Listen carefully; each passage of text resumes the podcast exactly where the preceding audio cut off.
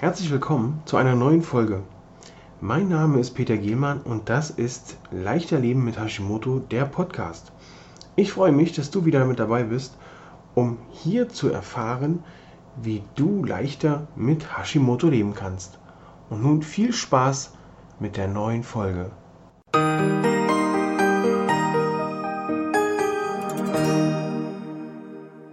Heute geht es um das Thema Hashimoto, Schilddrüsenunterfunktion. Das ist doch alles das Gleiche.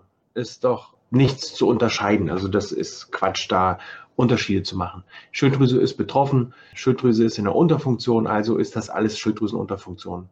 Richtig? Was meinst du? Ich bin Peter, Peter Gehlmann und als Gesundheitscoach begleite ich Hashimoto-Patientinnen in ein beschwerdefreieres, leistungsfähigeres Leben. Ich bin in den letzten Wochen öfter mal gefragt worden, das ist doch eine Schilddrüsenunterfunktion da mit deinem Hashimoto.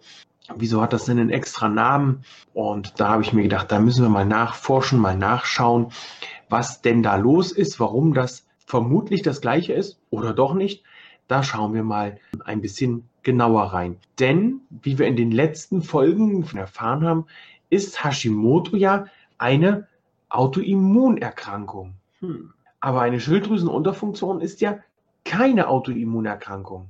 Was wir schon wissen ist, dass die Schilddrüse ein, eine sehr große Auswirkung auf unseren Stoffwechsel hat. Das hat sie auch bei einer Schilddrüsenunterfunktion. Also die Schilddrüsenunterfunktion hat hier schon Auswirkungen auf deinen Stoffwechsel.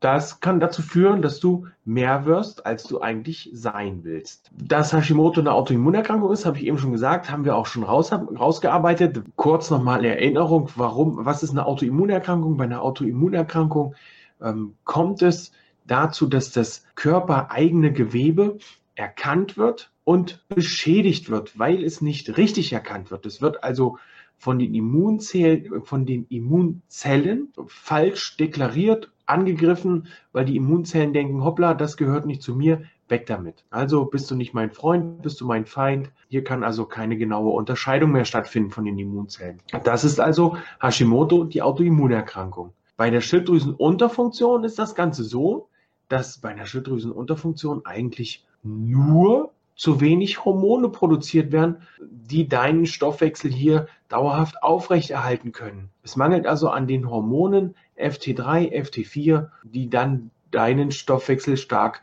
beeinflussen oder beeinträchtigen. Nun, wenn wir diese beiden Sachen gegenüberstellen, Hashimoto, Autoimmunerkrankung, Schilddrüsenunterfunktion, Hormone werden nicht ausreichend hergestellt, ist es natürlich leicht zu antworten.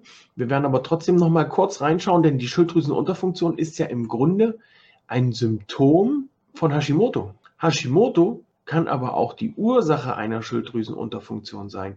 Denn durch den Autoimmunprozess kommt es zum Schaden an der Schilddrüse. Schilddrüse kann nicht mehr genug Hormone produzieren. Wenn die Schilddrüse aber nicht genug ähm, Hormone produziert, kann es zu Hashimoto kommen. Also die Schilddrüse Schilddrüsenunterfunktion als Auslöser von Hashimoto. Das kann so auch funktionieren, da hier einfach mit dem Hormonhaushalt einiges durcheinander kommt und ähm, der Körper da etwas überlastet, überfordert ist mit den ganzen äh, Zellen, Freund, Feind, ja, nein. Somit können wir hier ganz klar sagen, Hashimoto ist nicht das gleiche wie eine Schilddrüsenunterfunktion. Denn Hashimoto, Autoimmunkrankheit, steckt noch viel mehr dahinter. Wenn du noch weiter in das Thema einsteigen willst, dann lade ich dich herzlich ein in meine Facebook-Gruppe mit Hashimoto voller Energie und leistungsbereit. Dort gehen wir regelmäßig tiefer in die Themen rein. Wenn du wissen möchtest, wie du mit Hashimoto klarkommst, wie du leichter leben kannst mit Hashimoto,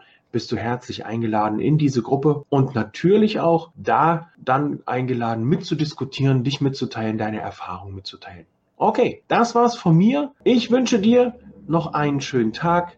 Tschüss, dein Coach Peter.